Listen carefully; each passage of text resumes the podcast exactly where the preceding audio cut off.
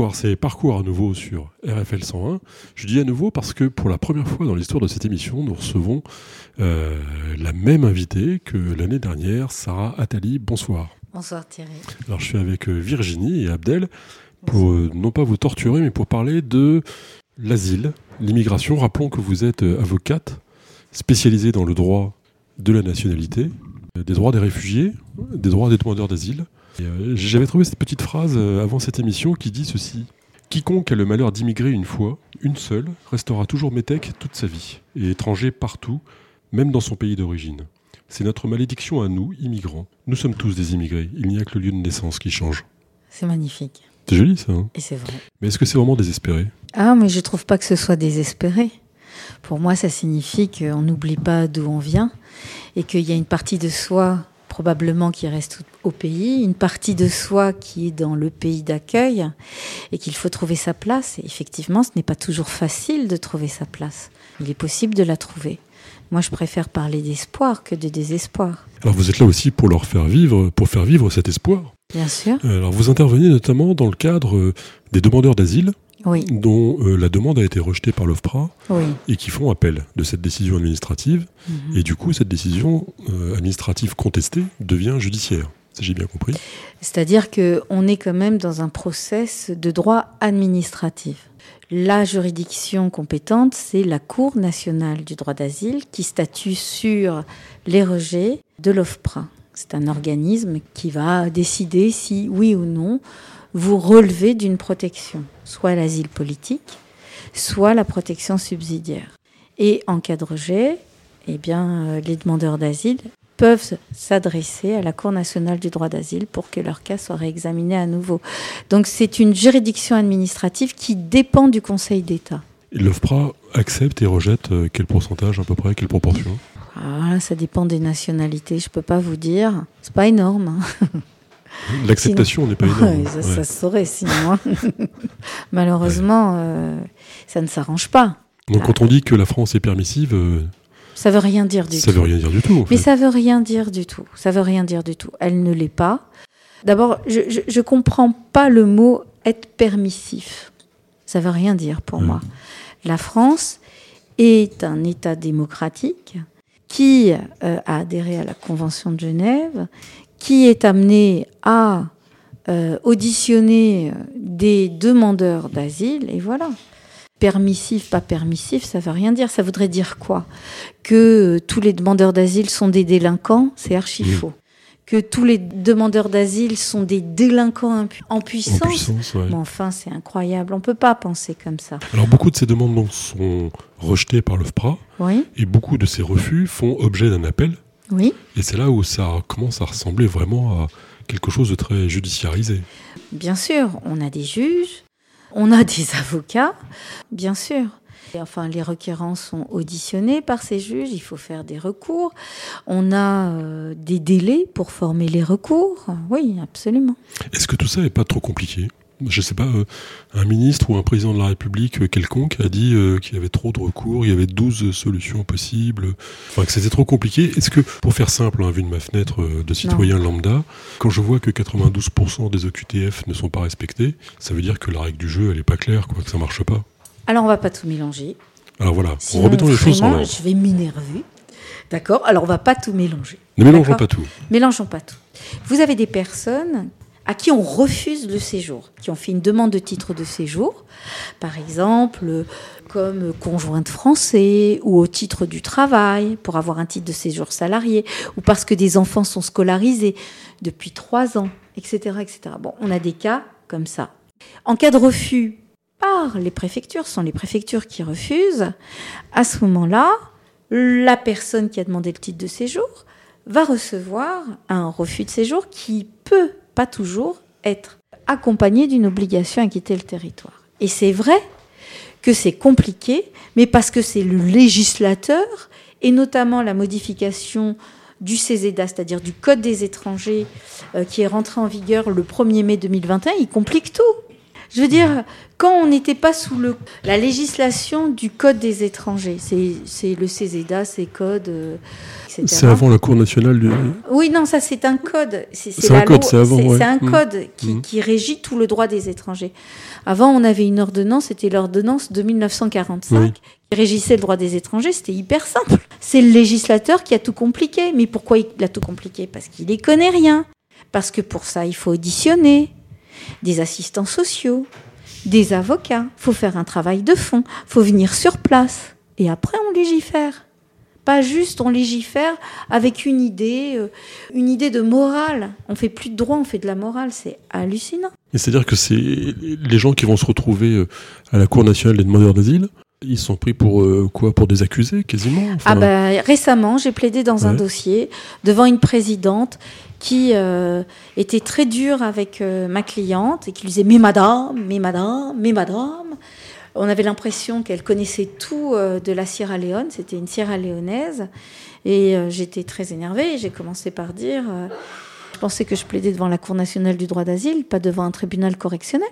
En fait, le problème, c'est qu'on a des demandeurs d'asile qui se défendent tout simplement pour se voir reconnaître un droit.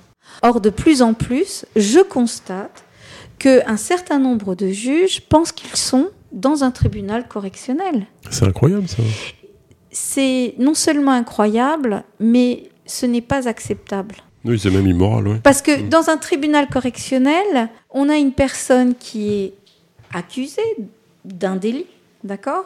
Mais dont on a des preuves, quand même, de ce délit. Sinon, cette personne ne serait pas présentée devant un juge. D'accord?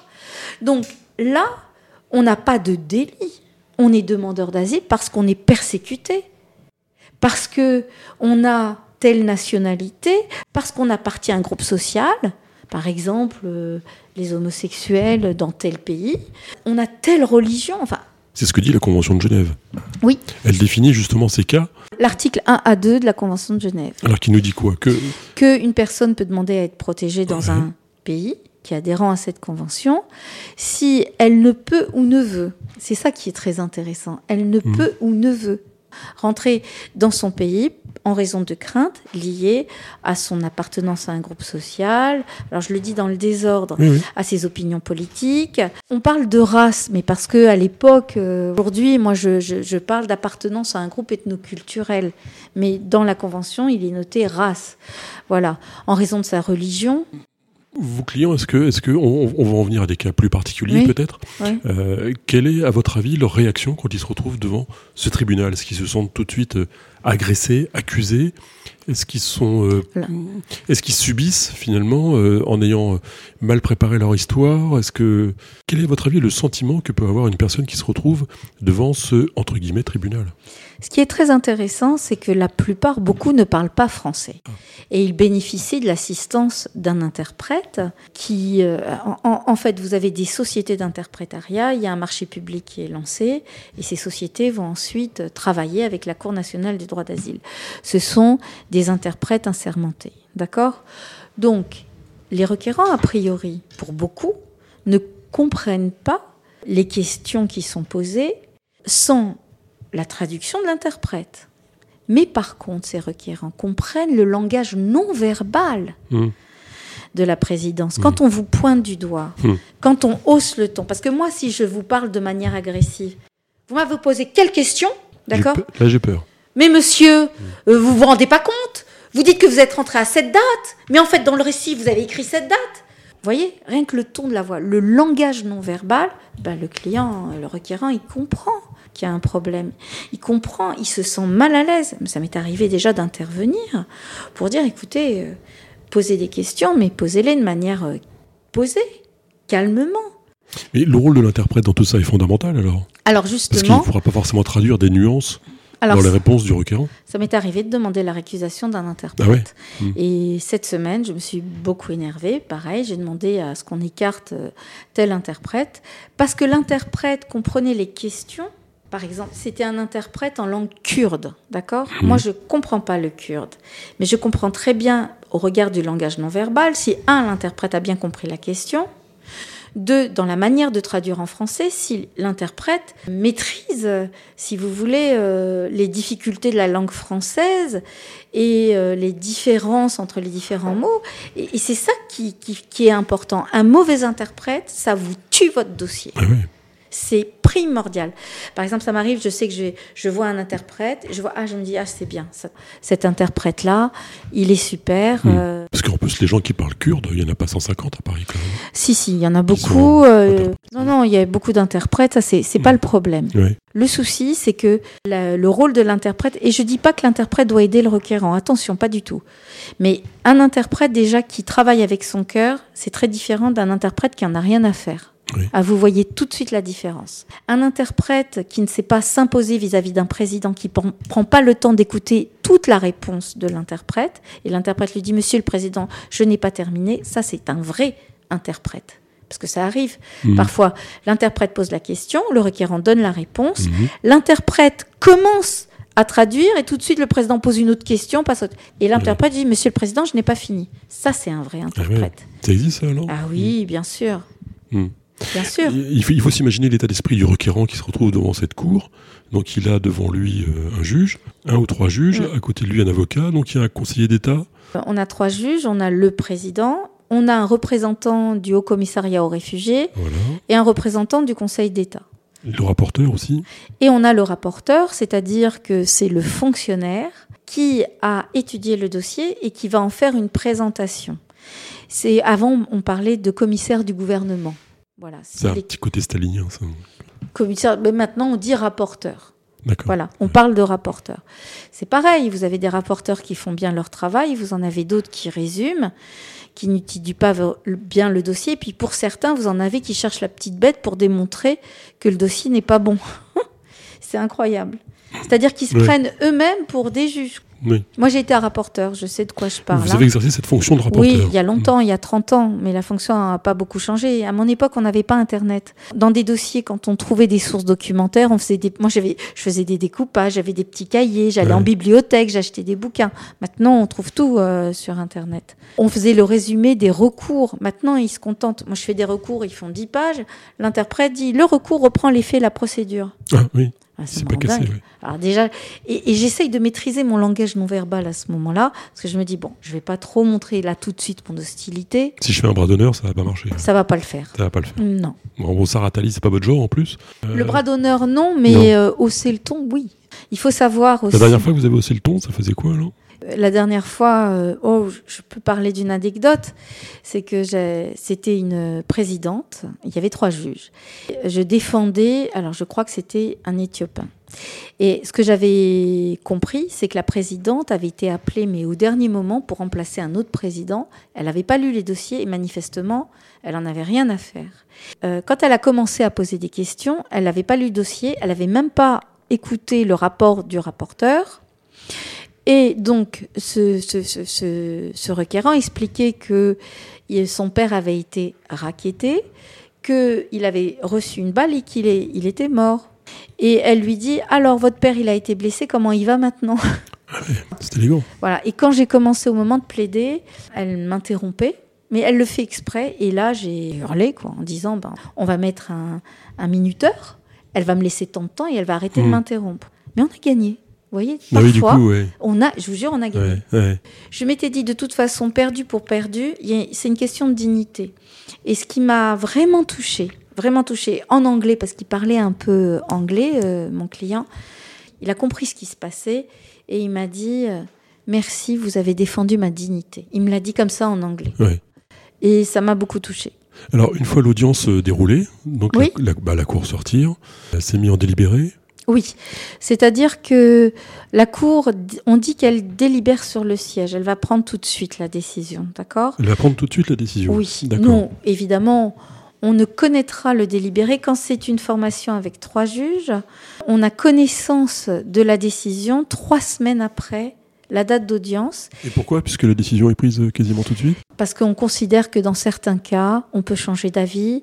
Dans certains cas, on peut estimer qu'il faut renvoyer le dossier à l'OFPRA. Dans certains, ça m'est arrivé, par exemple, qu'on me reconvoque. C'est déjà arrivé.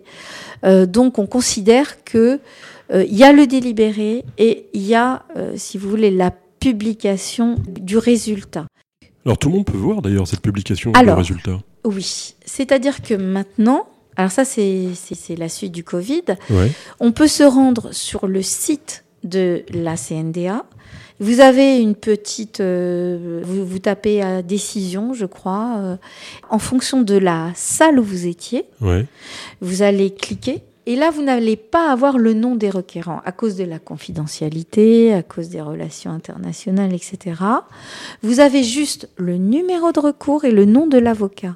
Mhm, mhm. D'accord Donc on, on a en fait la date d'audience, Et vous avez la date d'audience. le numéro de salle, la salle A, B, C, D, Voilà. Ça va jusqu'à J, je En crois, fait, ou- euh, on a, euh, on a, si vous voulez, euh, la Cour nationale du droit d'asile, Mhm. c'est au 35 rue Cuvier à, À Montreuil. Montreuil. Et là, vous avez à peu près 23 salles d'audience. Et puis, vous avez une annexe qui a été ouverte, je crois que c'est il y a deux ou trois ans.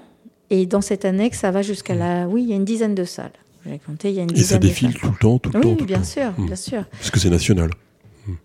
Alors parce que on a une seule cour nationale du droit d'asile pour toute la France, parce que aussi euh, il y a une volonté euh, du gouvernement de faire en sorte que les requérants qui sont déboutés de leur demande ne restent pas en France. Oui. Donc, plus les procédures sont rapides, moins le requérant a le temps de s'installer, de trouver un travail, même trouver un travail où il n'est pas déclaré. Oui, bien sûr. Vous voyez, donc plus ça va vite, et moins le requérant a de chances de pouvoir s'ancrer sur le territoire. Mhm. C'est ça le but. Or, le problème, c'est que on a des requérants qui ont été vraiment torturés dans leur pays.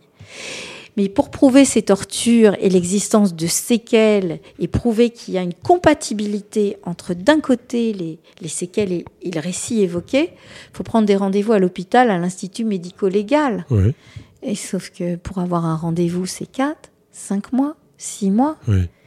Et oui, mais quand on fait en sorte que les procédures, en termes de temps, euh, soient euh, vraiment ultra rapides et les Ouais. plus brèves possibles, bah, à votre rendez-vous, qu'est-ce que vous en faites? Ouais, c'est impossible. Euh, alors dites-nous, Sarah Attali, euh, quel résultat vais-je voir? Si je vais donc sur euh, le site de la CNDA, je vois la, euh, la date, le numéro de salle, l'ensemble des dossiers anon- anonymisés, Oui, il n'y a pas de nom. Il y a le nom de l'avocat, mais pas le nom du requérant. Il y a les numéros de recours. par les contre. numéros de recours et les résultats. Oui, Qu'est-ce que je veux voir comme résultat? Soit rejet, Rejet. donc, Donc là, ça c'est négatif. et là, il n'y a pas d'appel. soit rejet, soit annulation. Ça signifie que le requérant a obtenu le statut de réfugié, c'est-à-dire qu'il est protégé au regard de l'article 1 à 2 de la Convention de Genève, carte de 10 ans, d'accord? Soit protection subsidiaire. Donc là, euh, ça veut dire que euh, on va lui remettre une- un titre de séjour de 4 ans. Alors, qu'est-ce que c'est la protection subsidiaire? La protection subsidiaire, c'est lorsque votre cas n'entre pas dans le champ d'application forcément de la Convention de Genève, mais votre vie est en danger. Je vous donne un exemple. Oui. Je vais vous donner un exemple. Par exemple, euh, vous êtes euh, une femme géorgienne, vous subissez euh, des violences conjugales sur un certain nombre d'années, vous obtenez le divorce, mais votre ex-conjoint n'accepte pas ce divorce. Et il va vous harceler. Il va harceler votre nouveau conjoint. Il va vous menacer. Il va vous continuer. Il va vous frapper. Mmh. Et les autorités sont dans l'incapacité de protéger ces femmes-là. Et c'est reconnu dans les sources documentaires. On trouve beaucoup euh, de Mhm. documentation sur le sujet, sur la volonté des autorités géorgiennes à protéger les femmes. Mais le problème, c'est que on estime euh, les, les autorités, dans la réalité, n'aiment pas trop se mêler des problèmes familiaux. Mhm. D'accord Mhm. Bon, bref. Ce cas ne rentre pas dans le champ d'application de la De Convention de. Genève. Bah oui. on peut pas parler Voilà. d'asile. là, oui. Mais Mm. à partir du moment où on prouve que les autorités ont failli dans la protection de ses administrés, on va considérer que cette femme peut être protégée au titre de la protection subsidiaire. D'accord. Alors, y a-t-il un, un appel possible sur le rejet? Voilà. Alors, normalement, euh, la CNDA va statuer et c'est terminé. Sauf si on estime par exemple qu'il y a un vice de procédure. Si vous voulez, c'est comme en droit privé, on parle de cour de cassation. Oui. La cour de cassation ne va pas examiner Le le, fond. mais tout ce qui est lié euh, à la procédure. Est-ce qu'il y a un vice de procédure, etc. Ben, c'est la même chose. Donc il y a un recours possible devant le Conseil d'État. Voilà. Euh, si par exemple on n'a pas pris en compte un document, etc. Vous avez eu des, des cas comme ça? Non. Des besoins Non, un, Euh, c'est un peu théorique. en fait. non, et puis euh, en fait, il faut un avocat au Conseil d'État. C'est Ouais. des avocats spécifiques. Oui, bien sûr. Voilà.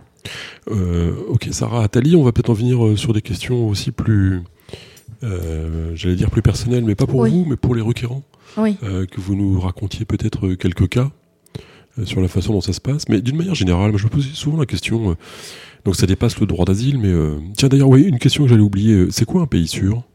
Ah, euh, l'OFPRA euh, édite tous les ans, enfin, une liste de pays où on estime que il n'y a pas vraiment de crainte de persécution au regard de l'asile. Et ça, c'est une petite liste alors Il y a à peu près 23 ou 25 pays. hein? Donc il y a- il y a- ça veut dire concrètement qu'il y a 25 pays où on est à peu près sûr d'être respecté, et tous les autres, non, ils sont pas sûrs. Bah, c'est faux.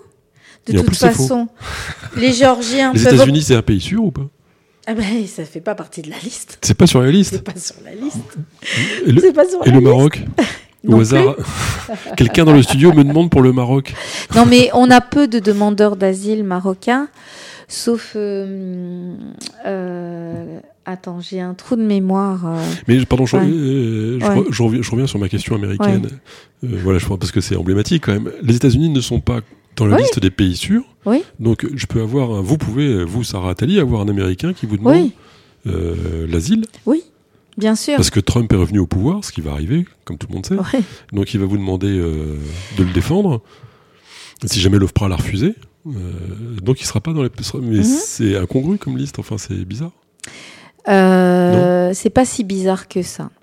C'est très politique. En fait, Ouais. la France a normalisé ses relations avec, euh, avec la Géorgie, par exemple. D'accord? Et euh, vous avez une présidente euh, française, de nationalité française. Ah oui, ah oui, c'est vrai. ouais. D'accord? Et aujourd'hui, Elle est super mignonne en plus, non? Et aujourd'hui, les Géorgiens peuvent entrer et bis- les Géorgiens peuvent entrer en France sans visa. Ah oui. Vous n'avez Mhm. plus besoin de visa pour entrer en France. Quand vous êtes géorgien, vous ne pouvez pas rester au-delà de trois mois, mais voilà, vous pouvez rentrer en France sans visa. Donc il y a, si vous voulez, politiquement une sorte de lien qui fait que politiquement, c'est compliqué. Vous voyez, c'est un autre niveau. Ouais. C'est compliqué euh, de dire que la Géorgie, c'est un pays sûr. Donc les Géorgiens qui sont reconnus réfugiés, la plupart, c'est au titre de la protection subsidiaire. Ils, ils n'auront pas le droit d'asile accordé, mais euh, Voilà. ils Et- auront une dérive, une, une dérivation, si Voilà, je peux dire, de voilà. protection subsidiaire. Et il y a Mm. peu de Géorgiens d'ailleurs qui font des demandes au titre euh, d'un engagement politique. Oui. Ils ont compris que de toute façon ça ça fonctionne pas. D'accord. Virginie avait une question. Oui, ben, je voulais savoir euh, comment, euh, comment on, on tient le coup face à tout ça? Comment vous faites euh, avec toute la sensibilité que ça doit requérir pour retenir en tant que femme, en tant que... Alors je pense que c'est comme les médecins ou un médecin ou un professionnel de la santé qui travaille dans un hôpital. Ils voient des personnes guérir, d'autres qui ne guérissent pas. Si vous voulez, si euh, ce personnel de santé n'arrive pas à, un moment donné euh, couper, si vous voulez, dans, sa tête et dans son cœur, c'est pas possible. Moi, au début, euh, quand j'ai commencé, euh, c'était terrible. J'avais des soirées terribles parce que j'avais aussi euh, des récits, des personnes qui euh, euh, étaient présentes, qui, qui parlaient de leur histoire, qui parlaient des tortures subies, qui parlaient de leur souffrance et de leur douleur. Et après, euh, Oui, c'est ce que je voulais dire, c'était par rapport à ça, parce qu'en en fait, euh, il y a obligatoirement de l'empathie. On ne Oui. peut pas faire autrement. ah, c'est impossible Voilà. autrement. Et, et c'est c'est ça ce que je veux dire, c'est qu'à un moment donné, euh, ça va loin, parce que est-ce qu'on vous apprend Non. Euh, ça justement Est-ce qu'on vous apprend à, à, à vous protéger? Est-ce qu'on vous apprend Non. tout ça? Vous apprenez sur le terrain vous apprenez... Alors, on apprend sur le terrain et c'est même une question, on- c'est au-delà du droit, c'est une question d'énergie. Oui. D'accord? Moi, je me rendais compte, alors on va dire, ah, elle est folle. Mais c'est pas grave, je non, le suis c'est un pas peu. grave, on est tous. Mais euh, au début, euh, ce, que je, ce que je sentais, euh, c'est que mon énergie était pompée. D'accord Et c'est normal, des personnes en souffrance qui ont besoin d'écoute, etc. Mon énergie était pompée. Et puis j'ai appris, euh, au fur et à mesure du temps, à me protéger énergétiquement parlant. Voilà. Alors, vous allez me dire comment C'est c'est des trucs un peu tout bêtes. J'imagine, euh, je sais pas, que j'ai une sorte de bouclier en cristal autour de moi. J'allume des bougies. euh, euh, Non, mais chacun Voilà. ses méthodes. de voilà, toute façon. mais euh, je- voilà, je- ça peut paraître un peu farfelu, ça n'est pas tant que ça. C'est-à-dire que chacun d'entre nous a la possibilité de se protéger. Certains avocats sont très froids et très distants, mais moi, Oui. je, moi, j'arrive pas. Ce, sont, ce sont- ce ne sont que des avocats spécialisés. À la plupart, oui. Bah oui. Euh, après, vous avez beaucoup d'avocats euh, qui euh, sont compétents dans d'autres domaines du droit, qui n'est pas forcément le domaine du droit des étrangers. Ouais. Euh, maintenant, vous avez beaucoup d'avocats qui plaident à la Cour nationale du droit d'asile et qui ont beaucoup de dossiers dans ce domaine. Vous vous connaissez tous? Oui, enfin. Ils Après, sont il y a- sympas, les, co- les copains ou- ah, moi, j'ai des copines euh, super, super sympas, euh, super solidaires. euh, voilà. C'est ironique, là ou c'est... Ah non, Non, c'est vrai. c'est vraiment, j'ai des super copines. Non, non, non. euh, J'ai des filles, euh, c'est des filles extraordinaires euh, Ouais. qui ont du cœur, qui travaillent, qui sont intelligentes. Et puis, il y a beaucoup d'avocats euh, qui sont quand même euh, engagés, hein, je- qui, qui, qui le font parce que, voilà, Un requérant, un pour qui vous vous êtes battu, mais dont malheureusement la décision est négative. Oui, Est-ce qu'il vous en veut? Mais non. C'est incroyable, mais non. il, y a quoi Il y a une sorte de fatum, de, Euh, de destin Alors, comme ça il y, a- de- il y a plusieurs choses. Déjà, alors pourquoi ils ne m'en veulent pas? Alors déjà, un requérant, même s'il ne comprend pas la langue française, euh, au langage verbal, non verbal, dans l'inten- il va sentir l'intention et l'énergie. Mm. Donc déjà, ce requérant, s'il est reçu au bureau ou s'il habite loin, ça peut être un- des entretiens par téléphone, s'il y a eu un vrai travail de fond en amont, déjà, il sait que son avocat a travaillé. Certains ne travaillent pas forcément de cette manière-là, mais il y en a beaucoup aussi qui travaillent avec leur requérant. hein. On peut pas, d'accord. Et au moment de l'audience, il sent que le cœur y était de l'avocat, que l'avocat s'est battu. Il sent l'énergie, il le sent. Il sent l'investissement de son Il avocat. sent l'investissement. Parce que voilà, euh, c'est peut-être, ce sont des requérants, certains n'ont pas étudié, certains ne comprennent pas le français, mais ce sont des êtres humains qui ont un ressenti, et ça, le ressenti, on n'a pas besoin d'avoir euh, étudié pour l'avoir en soi. Donc ils vont le sentir. Donc non. Et même certains, quand on a perdu, font une demande de réexamen. Ils ont la possibilité, de, avec un élément nouveau, de faire un réexamen, Mm. me demandent d'être leur avocat à nouveau. C'est arrivé très souvent. Et ça arrive à d'autres confrères aussi. Voilà. Euh, à partir du moment où ils le savent, hein. vous savez, il y a une forme de désespérance aujourd'hui chez les réfugiés. C'est-à-dire D'abord, mais parce que dès qu'il y a un problème avec euh, entre guillemets un migrant, les réfugiés sont terrorisés parce qu'ils ont l'impression qu'on va s'en prendre à eux. Mm. Donc ils Bien sûr. arrivent, on a l'impression que ce sont des personnes qui vont à l'abattoir. Ils sont terrorisés et dans leur cœur, mais ça se sent, ils ont peu d'espoir. Déjà. Mm. C'est-à-dire que on, ce, qui, ce qui va changer la donne, c'est quand un, un demandeur d'asile, il a l'espoir dans son cœur. Donc il suffit pas simplement de le préparer au dossier, le- il faut le préparer à l'espoir. et ça, c'est ça, c'est important pour la pour le pour l'audience elle-même. Mais évidemment, Mm. le besoin de se battre, le fait d'aller jusqu'au bout, de lui dire je veux un guerrier, si vous êtes là, c'est qu'il y a une raison, quelle qu'elle soit, que ce soit une raison, euh, j'en sais rien moi, Euh, c'est l'univers qui veut que vous soyez là, c'est parce que vous voulez, vous voulez être là, vous avez décidé, il faut vous battre jusqu'au bout, on va pas baisser les bras maintenant. Est-ce qu'ils mentent Comment? Est-ce que les requérants mentent Bah j'imagine que oui. Est-ce qu'ils racontent des histoires complètement euh, en, dehors, en dehors de leur vérité pour trouver un chemin qui les mène vers l'asile? Ça arrive, oui, ça arrive, mais je m'en fous. Ah bah oui, je m'en fous. Vous- vous- Je m'en contre, contre, contre fous. Et je vais vous dire pourquoi. Parce qu'on quitte pas son pays pour rien. Et oui, Parce que ce sont des personnes qui ont un besoin à un moment donné. Évidemment, parfois il y a des histoires. des cas particuliers. Non, ça- mais une histoire, je vous jure, qui dépasse, qui- des histoires qui dépassent l'entendement et on n'y croit pas. Je vais vous parler d'un client. C'est un client de RDC. République démocratique du Congo. Voilà. C'est un client qui travaillait pour un général qu'on appelle le général Kanyama. C'est un tortionnaire. hein. Il existe, il est toujours vivant. Euh, là, apparemment, il se ferait soigner en Afrique du Sud. L'a- S'il veut venir passer sur RFL 101, Voilà. on va le recevoir avec plaisir. Voilà. Son surnom, c'est Je suis pas sûr Esprit. qu'il ressorte, mais. Voilà. Son surnom, c'est Esprit de mort. Vous voyez le genre. Ah oui, Et ce général-là, il a une parcelle, il a des animaux, il a une belle maison, il a une femme, il a des maîtresses, etc., etc. Bon, peu Le importe. mec normal, quoi. Voilà. Non, je dirais pas ça. mais ça, c'est un jugement de valeur. Provocateur. Non, mais moi, je, je réponds pas. Je réponds pas à ça. Je réponds pas. Pardon. T'as pas de lac chez toi? Euh, il va embaucher un ancien policier. D'accord Parce que les fonctionnaires en RDC gagnent pas très bien leur vie. Donc, il embauche pour s'occuper de son jardin, etc., etc. Et cet ancien policier va coopter son fils qui va travailler avec lui euh, dans le jardin. Dans le jardin de ce général. Voilà. euh, Le fils, Mm. il a une amoureuse qu'il rencontre, c'est la cuisinière. D'accord Ouais. Mais la cuisinière, c'est la maît- Je vous raconte l'histoire. ouais, hein. ouais, C'est vrai, c'est pas vrai, peu importe. La cuisinière, en fait, c'est la maîtresse du général aussi. Peu importe. Mm. Donc, on lui demande, la, la, la femme du général demande à mon client d'empoisonner la maîtresse. Et mon Et client, bah parce que c'est parce que le général, il aime beaucoup la maîtresse, il lui fait des cadeaux, il s'appelait pas à sa femme.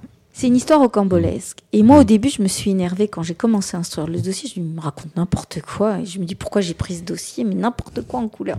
Mais vraiment, quoi. Et je me suis dit, mais n'importe mais pourquoi j'ai pris ce dossier? Le fait est, c'est que ce général décide de s'en prendre à mon client. Je, je résume, d'accord? Mon client est arrêté chez lui. Il m'explique qu'il est emmené dans un camp. D'accord, hein, le camp de Lufungula. Bon, bref, c'est un- une prison, euh, mais euh, vraiment très vétuste. Il est torturé, il est violé, il est l'horreur. Mm. Et jusqu'à là, je me dis c'est vrai, c'est pas vrai, c'est vrai, c'est pas vrai. Et tout d'un coup, il m'explique que ils sont plusieurs prisonniers, ils sont emmenés dans une jeep, on leur, on leur bande les, les yeux, on les amène à côté du fleuve Congo et on leur tire dessus. Ils sont dans une fosse et lui, il fait semblant. Mm. Et au moment où il me raconte l'histoire de la fosse et tout, et là, je sens, il y a un truc dans la voix, qui est un truc de vrai. Oui. Je, je peux pas vous dire Il quoi. y a une émotion qui passe. euh, Tout d'un coup, on ment pas là-dessus, quoi. je sais pas. Tout d'un coup. Et là, je commence à le faire parler. Et là, je lui dis, vous êtes un survivant. Et là, il y a tout qui se dénoue. Comment il a traversé, il est récupéré par des pêcheurs, il traverse le fleuve Congo, on l'amène dans un hôpital. Il est témoin de Jéhovah, il l'a jamais dit. Je comprenais pas, il me dit, il y a des frères qui sont venus, des frères qui sont venus me voir à l'hôpital. En fait, c'est des témoins de Jéhovah qui se déplacent dans les hôpitaux pour apporter une aide. Il se trouve qu'il l'est. Donc les frères vont il, il les supplie, il dit s'il vous plaît, allez dire à mon père que je suis vivant. Il sait pas que son père il est mort. Hein. Ils ont, son père il a reçu, mais il le sait pas. Il dit allez dire que mon que je suis vivant. Et le rapporteur, quand on passe en audience, il comprend pas comment ces gens qu'ils ne connaissent pas vont en RDC alors qu'il était à Brazzaville. Ok? Et j'ai un certificat médical de l'Institut médico-légal qui fait 4-5 pages avec telle description de, de, de cicatrices. De blessures. Et on vous dit, ça correspond au récit. Mm. Les brûlures sur le sexe, ça Mm. correspond au récit. Et comme ça, sur quatre pages. Un truc de dingue, on peut pas l'inventer, ça. C'est des médecins de l'hôpital, ils vont pas faire de certificat de complaisance. Oui, c'est clair. Un truc de, de dingue. On passe à l'audience. Ah, je peux pas vous parler du résultat, on l'a pas encore, mais euh, j'ai parlé. Cette idée de poison, ça paraît bizarre, mais non, parce que sous Mobutu, euh, C'est un thème récurrent, ça, le poison. ben oui, en RDC, parce que par exemple sous Mobutu, le président Mobutu, euh, Ouais. voilà, Le Euh, grand démocrate. ouais, euh, ouais, c'est, bah, ces ministres, ils allaient manger chez lui, mais avec leurs couverts et leurs assiettes, parce qu'ils mettaient du poison sur les couverts. Ah, j'adore ce type. Euh, le rapporteur dit c'est bizarre, comment ça se fait Comment ils ont pu traverser le fleuve Congo? Eh ben, le fleuve Congo en pirogue, c'est 4 kilomètres. C'est rien, 4 kilomètres. C'est des frères, il y a une sorte de... Ils l'ont aidé à quitter le pays avec un faux passeport. Il est parti en Turquie parce que de Brazzaville, il avait la possibilité. Il m'a expliqué, les frères se sont tous cotisés pour lui. Enfin, il y avait des choses qui tenaient la route. Et quand on voyait le certificat médical euh, avec toutes les cicatrices, toutes les séquelles, et pas que les séquelles psychologiques, parce qu'il en avait, il, était sous traitement, je vous jure, quand on lui a posé des questions, il n'était pas toujours très cohérent. Il a fallu recadrer le récit dans une réalité du pays. Par exemple, comment on a su, pourquoi il a peur, comment euh, les autorités auraient pu savoir qu'il était toujours vivant. Parce que vous avez des mouchards, ce sont des gosses qui sont payés par le chef de quartier pour aller dire tout ce qui se passe. D'accord? Et après, il y a la rumeur. En RDC, on appelle ça radio-trottoir. Quand j'ai plaidé, dans ma tête, hein, j'étais sûre que j'ai un doute. Maintenant, j'ignore quel sera le résultat. Mais vous voyez, quand j'ai pris le dossier, que j'ai commencé à travailler avec lui au départ, je me suis dit, mais pourquoi j'ai pris ce dossier? N'importe quoi. Je regrette pas de l'avoir défendu parce que c'est un homme qui a beaucoup souffert. Est-ce que c'est vrai? Est-ce que c'est faux? Moi, en tout cas, j'ai un certificat médical qui me prouve qu'il a des séquelles et qu'il a vécu des choses horribles. Et eh ben, ça suffit pour moi. Pour me dire, faut que je trouve un moyen de le défendre d'une manière ou d'une autre. Donc là, il rentre dans le cadre de la Convention de Genève? Ah non, là c'est la protection subsidiaire. parce que là, il n'y a, y a, rien de politique, c'est pas lié. C'est pas ethnique. C'est pas... pas... ethnique, c'est pas religieux. Euh, non, non. C'est la protection subsidiaire. Donc euh, la prochaine fois qu'un général me demande de faire la cuisine chez lui euh, ou d'être jardinier, je fais un peu gaffe. Quoi. Ça arrive pas tous les jours, hein, voilà. heureusement. Mais c'est. Voilà. Est-ce qu'il y, y, a comme ça des scénarios récurrents? Oui. Par exemple, l'homosexualité en Sierra Leone? C'est terrible. C'est ça le problème, c'est-à-dire que c'est vrai que c'est récurrent. la découverte de l'homosexualité, quand le petit garçon, quand l'adolescent se retrouve en internat avec d'autres garçons, mais les juges en, en entendant n et n fois il y a un phénomène un récit récurrent du même pays, qui est un, mm, phénomène mm. géographique, a tendance à ne pas croire le requérant. Voilà. En, le calquant, en se disant tiens celui-là, il épouse euh, l'histoire euh, numéro 27, euh, qui est Sierra Leone homosexualité, donc donc c'est bidon, donc c'est faux. D'où l'intérêt. Ouais, D'où l'intérêt de la plaidoirie et de la préparation en mettant en avant les éléments qui vont différencier le récit des autres récits. Même si on a des thèmes récurrents. Le fait d'avoir été surpris, le fait que la population s'en soit pris, les voisins s'en soient pris euh, au couple homosexuel euh, qui, euh, qui a été découvert. Oui, donc là, c'est une réalité Sauf que quand vous avez des sources documentaires où on vous dit que 90,1% des Sierra Leone sont contre le fait d'avoir un voisin homosexuel. Hmm. Outre que vous avez une loi de 1861 qui est toujours applicable, qui punit de 10 ans à perpétuité, de la prison de 10 ans à perpétuité. Dans la réalité, ils ne sont pas condamnés à 10 ans à perpétuité, mais si par exemple vous êtes euh, massacré par euh, des voisins qui eh découvrent que vous êtes homosexuel, vous n'obtiendrez jamais gain de cause auprès des autorités, puisque c'est pénalement puni. C'est un petit peu elle raconte bien, hein, ça. Oui, oui, elle raconte très très bien. Euh, on vit la situation. Et je me demandais justement, est-ce que ça vous est arrivé d'aller dans, dans certains pays justement pour investiguer ou pour autre oui? Ah, je vais vous raconter. Alors c'était euh, en 2011. Il y a eu la guerre des Balkans 92-95, euh, puis vous avez eu aussi la guerre du Kosovo. Parce que quand les, les, Balkans ont éclaté, le Kosovo, c'était une province de la Serbie. Mais en 99, vous avez eu une guerre. Une guerre entre euh, les Serbes et les, les Albanais du Kosovo. À partir de là, les Albanais ont repris le contrôle du Kosovo, puisque le Kosovo, c'était une province de la Serbie. Mhm. En 2008, le Kosovo a proclamé son indépendance, qui a été reconnue par un certain nombre de pays, mais la Serbie n'a jamais reconnu l'indépendance du Kosovo. Or, vous avez dans le sud du Kosovo une petite montagne qu'on appelle la Gora, et vous avez dans cette montagne des Gorani. Les Gorani, ce sont des, Serbes qui ont été islamisés sous l'Empire ottoman, qui parlent un mélange de vieux Serbes, de vieux Macédoniens, le Nachansky. La, guerre, elle a duré que quelques jours, mais pendant, pendant la guerre, surveillaient les couloirs d'Albanais du Kosovo qui se sauvaient vers l'Albanie pour se protéger. Quand les Albanais ont repris le contrôle, les Albanais du Kosovo mhm. ont repris le contrôle du Kosovo, ça a été la chasse aux sorcières. On a mhm. estimé que les Gorani étaient les complices des Serbes. Mhm. Ils avaient euh, des commerces, on fait exploser leurs commerces, on rentre dans les maisons, on viole les femmes, etc. Aujourd'hui, le Kosovo, c'est un pays sûr. Mais à l'époque, donc en 2011, c'était pas encore un pays sûr, mais presque. On m'a proposé, parce que j'ai commencé à avoir beaucoup de clients du Kosovo, d'aller dans l'Agora. Et j'ai dit oui. J'ai dit oui. Donc je suis allée, j'ai passé une semaine. Alors c'était très intéressant. J'arrive à l'aéroport, alors super vétuste. On vient me chercher. Et à un moment donné, je demande à ce qu'on s'arrête sur la route avant d'arriver dans l'Agora. On me dit ah non non sûrement pas. Euh, là on est en terre, genre en terre ennemie, terre Ouais, albanaise. pouviez, euh, Il vous faut faire qu'on- enlever. euh, Il faut qu'on arrive déjà à Prizren. À côté de l'Agora, vous avez une ville multiethnique qu'on appelle Prizren, où vous avez des Kosovars Alba- d'Albanie, vous avez des Turcs du Kosovo, vous avez des Torbesh, vous avez enfin, des Bosniaques. Enfin, c'est vraiment multiculturel. Et la ville est magnifique. C'est magnifique. Et on est allé, on a pris la petite montagne, 30 km plus loin, et on arrive dans la montagne. Et là, vous avez plusieurs villages. J'ai été dans tous les villages pour interroger des personnes, par exemple des directeurs d'école à l'époque.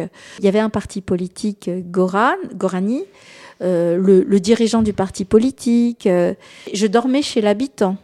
Et vous aviez un village, euh, Rapcha haut, Rapcha bas. Euh, bon, on m'appelait la Rapchanka parce que je dormais chez des. C'est trop mignon. Ouais. Je dormais chez justement euh, des Gorani de ce village-là. Donc oui, c'était super intéressant parce que même si je suis restée quoi euh, six jours, c'était très intéressant de parler avec les gens, de parler de leur histoire, de parler de leur vécu pendant la guerre, Mm. du ressenti qu'ils avaient aussi par rapport au fait qu'ils étaient entourés d'Albanais qui étaient plutôt hostiles, de parler des soins, qu'est-ce qui se passe, il n'y a plus de médecins. À l'époque, euh, les médecins Gorani étaient partis, les fonctionnaires Gorani, il y en avait presque plus, les juges Gorani, on les avait virés, etc. C'était intéressant aussi euh, d'aller dans les écoles Gorani, parce qu'à l'époque, elles étaient financées euh, par la Serbie, qui ne reconnaissait pas évidemment euh, cette rupture avec le Kosovo. Et c'était compliqué parce qu'ils n'avaient très peu de financement, etc. Donc euh, c'est passionnant. C'est un témoignage en plus. C'est un êtes- témoignage. Vous êtes témoin. Et moi, je pensais à quelque chose, quand je vous entends parler comme ça, je me dis, les juges, pourquoi euh, on les obligerait pas presque à aller euh, dans les pays justement où il se passe des, des atrocités Alors, pour justement qu'ils aient du recul et qu'ils puissent euh, prendre des décisions beaucoup plus euh, avec plus de recul justement parce que justement ils auraient été euh, sur place. Ah, Sarah si. Attali. si un juge m'entend, il va me tuer, mais c'est pas grave. Lequel Moi, je Ah, le tue parce avant, qu'on est là, ça. hein, vous inquiétez pas. Alors, Abdel. il faut dire la vérité. Vous avez Oui. des représentants du Haut Commissariat aux réfugiés Mhm. qui, c'est pour certains, pas tous, et ce sont les meilleurs, qui ont été dans des camps de réfugiés, Voilà. qui se sont déplacés, qui certains ont fait des enquêtes, etc. Vous en avez.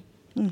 Par contre, les juges de la Cour nationale, les présidents, Mhm. eux, sont souvent euh, des personnes qui ont été juges devant des tribunaux administratifs, cours d'appel administratives. Pour certains, ils ont un certain âge. Rien à voir. Donc, euh, moi, je pense que même si on n'a pas voyagé, même si on s'est pas rendu dans son pays, dans ces pays, aujourd'hui, on a Internet. Il y a plein de choses. Oui. Euh, on a Internet et puis il y a des échanges, euh, il y a des, des ressources documentaires et puis on peut partager avec des personnes sur place qui racontent leur histoire. Euh, moi, ça m'est arrivé de discuter avec des anciens du PKK. Vous savez, c'est les les guerrieros de Kurdes et j'apprends beaucoup de choses. Bien sûr. Ça m'est arrivé d'aller, euh, euh, d'être invité à, à dîner chez des Géorgiens, chez des Arméniens. Et on apprend aussi des choses en partageant. C'est quoi la meilleure place. cuisine d'ailleurs? Kurde, arménien, géorgien? Ah, la meilleure cuisine, vous voulez ça? Marocain, bon d'accord, on Non. sait. Me souffle-t-on à l'oreille? La cuisine géorgienne est La cuisine géorgienne. extraordinaire. Ah ouais? extraordinaire, oui. Bon, c'était une petite parenthèse comme ça amusante, Oui. mais euh, quand le jugement est rendu, Sarah Attali, Mm. est-ce que, est que vous avez une visibilité en amont? En gros, est-ce que vous êtes euh, euh, en général assez bonne dans la prédiction? Est-ce que vous vous dites avant, oh, celui-là c'est plié, ça va pas aller, celui-là je sais pas, celui-là c'est oui Est-ce que vous tombez juste ou alors c'est vraiment irrationnel comme, euh, comme résultat? Alors, il y, y a une chose que je, que je peux dire, c'est que je ne dis jamais à un, à un client, quand je sors d'audience, même si j'ai l'impression que ça s'est très bien passé, de on va gagner. Oui. Alors là, Mm. mais jamais, de Pas jamais. de faux espoirs euh, Pas de ouais. faux espoirs et c'est surtout que je peux sentir quand je sais qu'il s'est passé quelque chose, que il y a une possibilité, il est possible que que la décision sera plutôt favorable. Dans certains cas, il y a des surprises. Je suis persuadée que ça va pas marcher et ça marche. Dans certains cas, ça s'est très bien passé et ça fonctionne pas. Donc, euh, question intuition, oui, je, peux sentir que ça s'est bien passé, mais pas tout le temps. Et en plus, ces décisions ne sont pas motivées. Elles sont motivées, les Mais décisions. vous, vous avez les motivations, vous, en- après C'est-à-dire qu'on a la publication du résultat et ensuite on nous transmet, alors les, les avocats qui plaident habituellement à la Cour nationale du droit d'asile ont euh, un outil d'échange avec la Cour, ça s'appelle CNDMAT. On reçoit la décision. Au bout de quelques jours, parfois certains présidents prennent leur temps, ça peut être un mois, un mois et demi, mais la plupart du temps c'est quelques jours après la publication, si vous voulez, du résultat sur le site internet de la CNDA.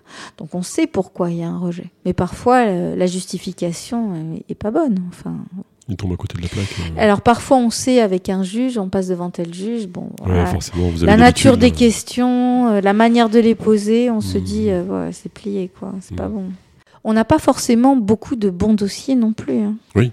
Je trouve qu'en 20 ans, en 20, ça fait maintenant 23 ans, quoi, je- on n'a pas forcément de, toujours de très bons dossiers C'est quoi les. si vous voulez, si, si je remonte, quand, j'ai- j'ai- quand j'avais rédigé, euh, j'avais, j'avais rédigé une thèse en doctorat, je l'ai Oui. soutenue en 99. À l'époque, j'avais récolté énormément de décisions et j'avais fait des petites statistiques. Et Mhm. j'avais pu constater, par rapport à l'article 1 à 2, parce qu'à l'époque, il n'y avait pas la protection subsidiaire. Donc là, on parle vraiment de l'asile. On parle vraiment de l'asile.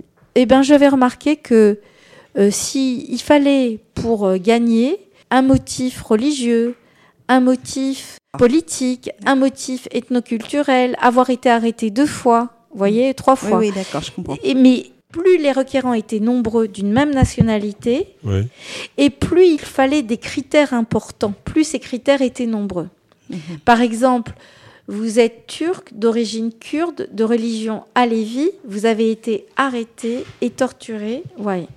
Et moins nombreux sont les requérants Oui, d'une oui, même oui, oui. nationalité et moins on leur en demande. Ouais, c'est injuste. C'est statistique. Il faut faire avec. hein. On fait avec. mais alors, je peux faire un peu l'avocat du diable exprès, Ouais. si j'ose dire, à une avocate. Ouais. Ça fait très longtemps que je rêvais de dire une chose pareille d'ailleurs. Euh. Est-ce que, est que vous prenez pas forcément une. En gros, est-ce qu'il n'y a pas la force de l'habitude où vous vous dites, moi, Sarah Attali, euh, je voudrais accueillir euh, tous les requérants? Et, Et vous ne pouvez pas accueillir tous les requérants? Et? Si? Moi je considère que. Mais c'est mon avis. Hein. Non, mais voilà, vous- utopique. C'est je utopique. vous nomme présidente de la République.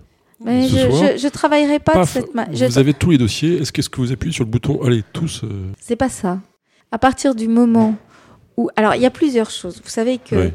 si on développe l'enseignement dans les pays d'origine, si on développe l'en- l'entre- l'en- l'entrepreneuriat dans les pays d'origine, les gens partiraient pas.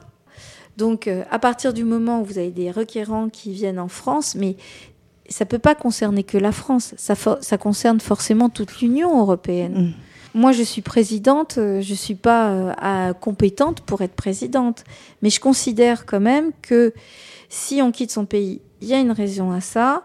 Que une personne qui vient en France, la plupart euh, travaillent. Il faut arrêter hein, les histoires. Ils travaillent Oui. pas. Il faut, faut arrêter. La plupart travaillent. La plupart apprennent à parler français, etc. Ça serait différent. Ce qui me rend dingue, c'est cette stigmatisation systématique, le fait de surenchérir à chaque fois euh, la faute du migrant. Là, je supporte plus ça parce que ce sont des clivages que l'on crée. Ça, ça a empiré, ça, non? Ça empirait avec Oui. Internet.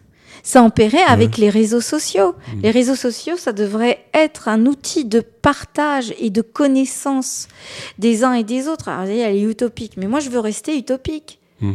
Pas euh, un outil où les gens, culturellement, euh, de, se- sont de plus en plus pauvres et se contentent de clivages sans essayer de comprendre, sans essayer de, de lire, de rechercher, et en disant bah, c'est ou tout bien ou tout mal. Bah Enfin, la vie, c'est pas ça, quoi. Internet, ça pousse un peu à la facilité aussi. Donc, euh, Oui, mais l'Internet, c'est super pour apprendre des choses.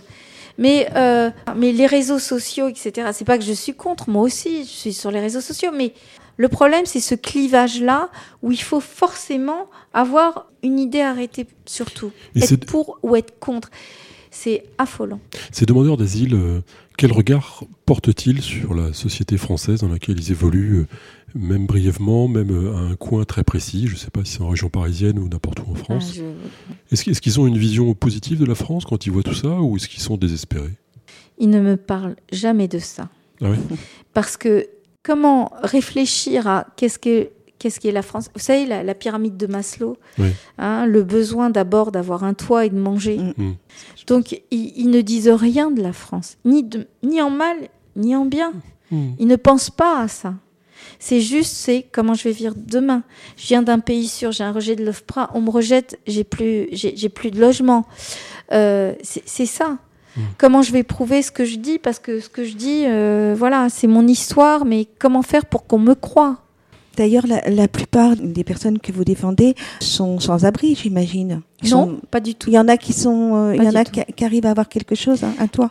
C'est prévu en fait. Oui, c'est prévu, a- mais il y a quand même beaucoup, beaucoup de toiles de tente. Il y a beaucoup de. Ah, ça c'est à Paris en région parisienne, et c'est pas normal. Oui. Non, Alors, c'est pas normal, mais c'est le cas. En fait, euh, beaucoup de réfugiés euh, sont admis dans des centres de réfugiés, Mhm. d'accord, des centres d'accueil euh, de demandeurs d'asile, des structures qui vont accueillir les réfugiés, mais très souvent, ce sont des familles. Et puis, vous avez effectivement. Alors, à Paris, ce ne sont pas que des demandeurs d'asile qui se retrouvent. Bien sûr, non, mais je, je vous dis, Ah, voilà. moi, je parle des demandeurs d'asile, particulièrement. Il y en a quand même beaucoup qui sont Oui. euh, dehors. Oui. Des Hein? mineurs, euh, il y a une association euh, Oui. euh, des mineurs, euh, des mineurs isolés Mm. et avec leur famille, euh, là, souvent, souvent même à Tours, parce que Mm. souvent il y a une association qui s'appelle Utopia 56 et qui Mhm. qui s'occupe d'eux. Ils font des appels pour pour euh, qu'on puisse les loger, qu'on puisse les prendre chez nous. Oui. Donc ça existe quand même. Oui, C'est bien pas, sûr. oui voilà, bien c'est ce que je voulais vous entendre dire. C'est important. Est-ce que la demande d'asile est un des vecteurs principaux de l'entrée des étrangers en France Ah, je crois pas, non. Pas du tout. Ah, je crois C'est pas. assez mineur même ou c'est- Non, non, je, je, je crois pas. Parce, que vous nous avez dit le cadre tout à l'heure. euh, Parce que vous avez des pays, par exemple, où on a, enfin, par exemple, si vous venez de l'Algérie, si vous venez du Maroc, enfin du Maghreb en règle générale, on sera dans le regroupement vous- familial ou un truc bah comme ça. voilà, vous avez Mm. très peu de demandeurs d'asile. Enfin, il y a des pays C'est ce que vous disiez tout à l'heure, oui. euh, Ouais. historiquement, culturellement, on ne demande pas l'asile. Je reviens euh, à, des, à des cas plus particuliers. Mm. Euh, vous nous avez évoqué des scénarios qui parfois ressemblent à des romans complètement extraordinaires, quoi, avec des histoires Mhm. d'empoisonnement, de crocodiles et tout. Ouais. Ah, J'ai peur. Alors parfois, on ne sait pas très bien si ces histoires sont euh, brodées, si elles sont complètement fausses ou vraies, mais peu importe. Est-ce que, d'une manière générale, dans ce que vous avez constaté dans les dossiers, les réalités réelles, voire cachées, ne sont pas encore plus terrifiantes que les scénarios qui sont inventés? Ah si, c'est arrivé plusieurs fois. Ah ouais, C'est terrible ça. C'est-à-dire qu'il y a des On re- invente des scénarios terribles, mais la réalité qui est cachée est pire. encore plus et- Et et pire, oui. C'est parce que les, les personnes autour du demandeur d'asile vont lui dire il faut que tu racontes ça, parce que ça, ça a marché pour un tel. Voilà. Ouais. Alors que ce demandeur d'asile peut avoir une, une histoire très personnelle qui lui permettrait d'être reconnu réfugié et qui est peut-être euh, plus terrible et surtout très personnalisée, Hmm. et ça va lui permettre d'être reconnu réfugié. Oui, c'est déjà arrivé. Ouais, c'est terrible ça. quand Oui. même. Quand on est désespéré, on s'adresse, euh, on écoute à droite, à gauche. Hmm, hmm, hmm. Il faut imaginer aussi, et c'est ce que j'ai remarqué, c'est-à-dire que vraiment, moi j'ai le sentiment quand je vois euh, euh, mes requérants, mes clients, euh, j'ai vraiment le sentiment qu'ils ont l'impression d'aller à l'abattoir. C'est terrible. Ouais.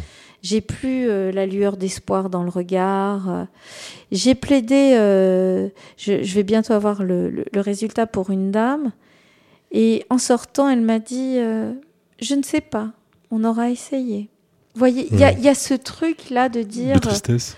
cette tristesse profonde Hmm. qui est liée à tout ce qui se passe aujourd'hui, tous les discours et, et ce sentiment d'être des intrus. La notion, euh, voilà, C'est des- pire que c'est pire qu'un abandon en fait. c'est horrible. Je, je voudrais évoquer l'après. Une Oui. fois que la décision est rendue, Oui. mettons-nous même dans le cas positif où le Mhm. requérant a une décision qui lui est favorable et lui accorde ce droit d'asile. Oui. Est-ce que quelque part, il n'y a pas quelque chose de terrible après à se dire euh, mon moteur de survie s'arrête là? Est-ce est-ce qu'il n'y a pas une dépression à ce moment-là? Alors ça arrive très souvent, mais ça n'arrive pas qu'aux demandeurs d'asile. Parce que j'ai eu l'occasion de revoir des clients qui avaient demandé une régularisation de leur situation sans pour autant être des demandeurs d'asile. Et après les avoir vus, quelque temps après qu'ils aient obtenu leur titre de séjour, ces derniers me disaient bah, j'ai, plus de travail, euh, je comprends pas, quand j'avais pas de titre de séjour, j'avais du travail, etc. C'est comme s'ils avaient lâché à un moment donné, ils lâchent tout. Oui. Ça peut arriver. Pas toujours, mais ça peut arriver. Parce qu'on avait échangé une fois là-dessus, et c'est vrai que vous m'aviez fait remarquer euh, un, un truc assez terrible, c'est que les gens, si on prend un exemple historique euh, majeur, les gens ne se sont pas suicidés dans les camps de concentration, ils se sont suicidés plutôt à la libération. Tout à fait, C'est terrible comme, tout euh, à fait, comme tout à fait. Oui, exactement. Et en même temps, ça m'est arrivé de rencontrer des requérants pour lesquels j'avais Yannick de Tours, parce que dans le bus, par exemple, Oui. maître, comment ça va Mhm. Et maître, euh, la dernière fois, c'est devant chez moi, c'est une requérante et elle se souvenait. Maître, elle dit regarde, c'est mon, c'est mon maître, c'est trop mignon. Et elle me dit ça y est, euh, j'ai- passé mon diplôme de, de comptabilité, c'est vraiment mignon. Il y a des choses positives aussi. Moi, je voudrais juste qu'on parle Ouais. aussi de choses positives, Ouais. de réfugiés qui travaillent, qui ap- apportent leur richesse, qui apportent leur investissement, qui sont aussi reconnaissants à la France. Par contre, pour certains, euh, ça m'est arrivé de les voir après, et qui disent qu'ils sont reconnaissants à la France d'avoir été protégés. On n'en parle pas de ça. Ouais, ouais. Et pourtant, il y a une vraie reconnaissance et qui vont continuer à faire du bénévolat. Parce qu'ils sont bien placés pour voir la différence qu'il y a entre la France et d'autres pays. leur Tout à fait, tout à fait. Qui mesurent la chance qu'on Et a qui de- mesurent la- France. quoi. Exactement. Et qui, qui sont reconnaissants de, de, de cette nouvelle vie, de ce nouveau départ, de ce nouvel espoir. Ouais, mais c'est bien. hein. Mais souvent, ouais, c'est il doit y avoir de belles histoires comme ça, des gens qui reconstruisent une vie euh, Oui. Et qui apportent leur pierre à la France, justement. quoi, Exactement. qui, euh, Et qui vont aider Mm. leurs compatriotes, euh, non pas euh, pour raconter des histoires, non, mais qui vont les aider. Certains les hébergent, certains euh, euh, les, les, les amènent au cabinet, font la traduction, par exemple, parce que Oui. eux ont appris Oui. le français mhm. et ils vont aider bénévolement juste pour faire la traduction, pour traduire. Et, et le temps, Virginie. oui, le temps de, de du, enfin, le temps de la, du jugement.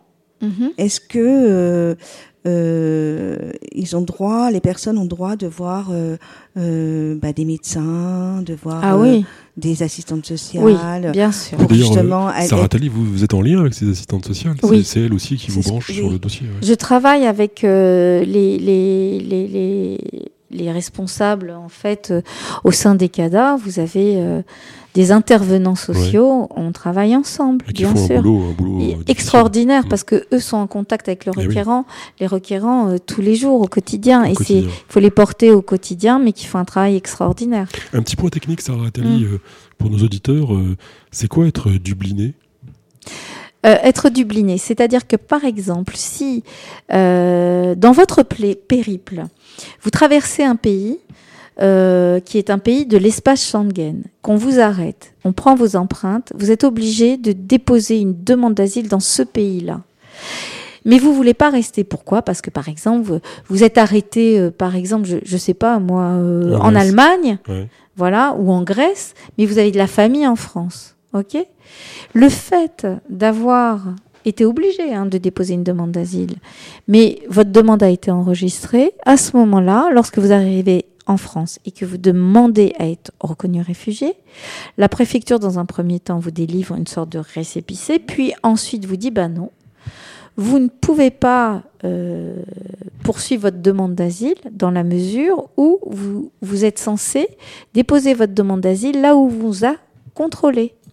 D'accord? Donc il retour faut- en Grèce ou en Allemagne. Voilà. Et s'il n'y a pas de retour, il faut attendre un certain laps de temps pour Mhm. pouvoir redéposer euh, déposer sa demande d'asile en France. C'est Donc- ça un dubliné. Et après, vous passez en procédure prioritaire. C'est-à-dire que Mhm. vous faites une demande à l'OFPRA et en cas de rejet de l'OFPRA, même si vous avez ensuite le droit de former un recours devant la Cour nationale du droit d'asile, eh bien, euh, vous recevez gentiment une obligation à quitter le Ah territoire. oui, dans ce cas-là, vous recevez une, une OQTF. euh, Voilà. Mais au lieu d'avoir 30 jours pour attaquer l'OQTF, on ne vous en donne que 15. et pourquoi? Mais parce que vous êtes réfugié. Vous êtes rien. D'accord. Vous êtes un sous-humain. Mais c'est ça, la, la- Mhm, mhm. c'est ça qui me rend dingue. C'est-à-dire 15 jours, il faut trouver un avocat qui accepte de vous défendre au titre de l'aide juridictionnelle, Ouais. qui fait la demande d'aide juridictionnelle et le recours en même temps, en 15 jours, qui doit récupérer tous les documents pour, pour, pour justement prouver. Enfin, Et 15 documenter le jours. cas, oui, c'est trop compliqué. 15 jours. Sarah Attali, je vous avais promis qu'on parlerait pas politique, mais je ne tiens jamais mes promesses. Le Parlement en ce moment va se saisir du dossier Oui. de l'immigration. Oui. Comment vous voyez ça arriver? Euh, ça fait des mois qu'une loi doit être pondue par le Parlement. Donc là, il se dépêche, mais je pense qu'il se dépêche pour que la loi, euh, en tout cas, euh, soit votée au mois de décembre 2023. Moi, j'avais regardé un petit peu le projet de loi. Ce que j'avais constaté, c'est que effectivement, euh, on privilégie. Il y a une réalité, en fait. La réalité, c'est que vous avez des personnes qui travaillent, vous avez des employeurs qui ne trouvent pas de salariés, qui sont obligés, vraiment obligés, parce que moi, je les ai eu au téléphone, d'embaucher des personnes qui n'ont pas de titre de séjour, mais parce qu'ils n'ont pas de salariés, et qui vont déclarer ces salariés, qui vont payer des charges. Ils les déclarent à l'URSSAF, etc. Mais avec quel numéro alors? Parce qu'il n'y a pas de. Numéro de sécurité sociale. Ouais, mais ils n'ont pas de numéro de sécu, les gars. Si. Alors, j'ai pas suivi. Le numéro de l'aide médicale d'État. Et pour certains, certains utilisent des faux papiers. Ah, D'accord y D'accord, le numéro de l'aide médicale d'État Voilà, le numéro de l'aide médicale d'État. ou le. des faux papiers, ils se débrouillent. Ils se débrouillent, Quand on veut, ils se débrouillent. D'accord? Il y a des métiers en tension, donc il y a un projet où on va régulariser des personnes qui travaillent déjà, qui ont des fiches de paye, et les régulariser dans des métiers dits en tension, par exemple. Ça, ça correspond à une réalité, c'est-à-dire qu'on sait aujourd'hui, Clairement. hein. on sait aujourd'hui qu'on a un problème euh, dans certains métiers, on ne trouve pas de Mhm. salariés. Ok, euh, on va terminer sur des choses un peu plus gaies, Virginie. Alors, des choses un peu plus gaies. Moi, je voulais, je voulais euh, savoir si justement vous êtes devenu ami avec des, euh, des gens que vous avez défendus et des amis euh, chers avec qui vous avez fait la fête, avec qui vous êtes devenus vraiment euh, très très proches.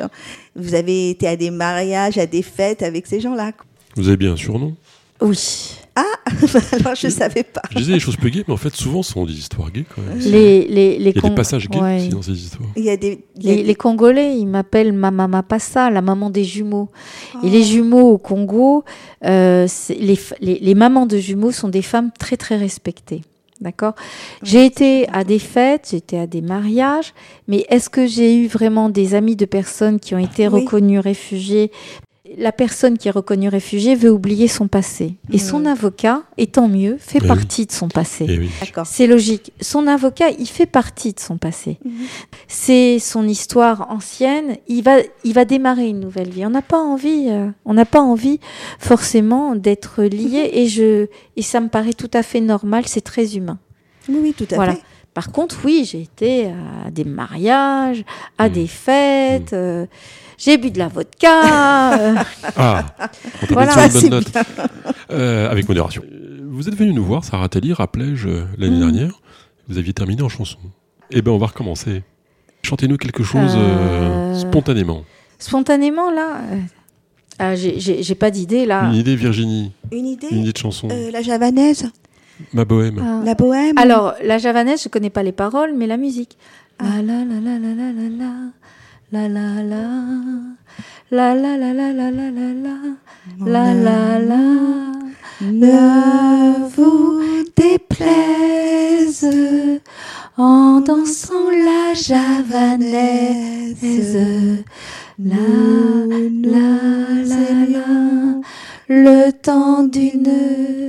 chanson. De Serge Gainsbourg, qui était lui-même un réfugié. Oui. Nous sommes tous des réfugiés, Sarah On est tous des réfugiés et nous sommes tous avant tout des humains, des êtres humains, Bon, vous me défendrez quand je serai en prison? Toujours. Ok.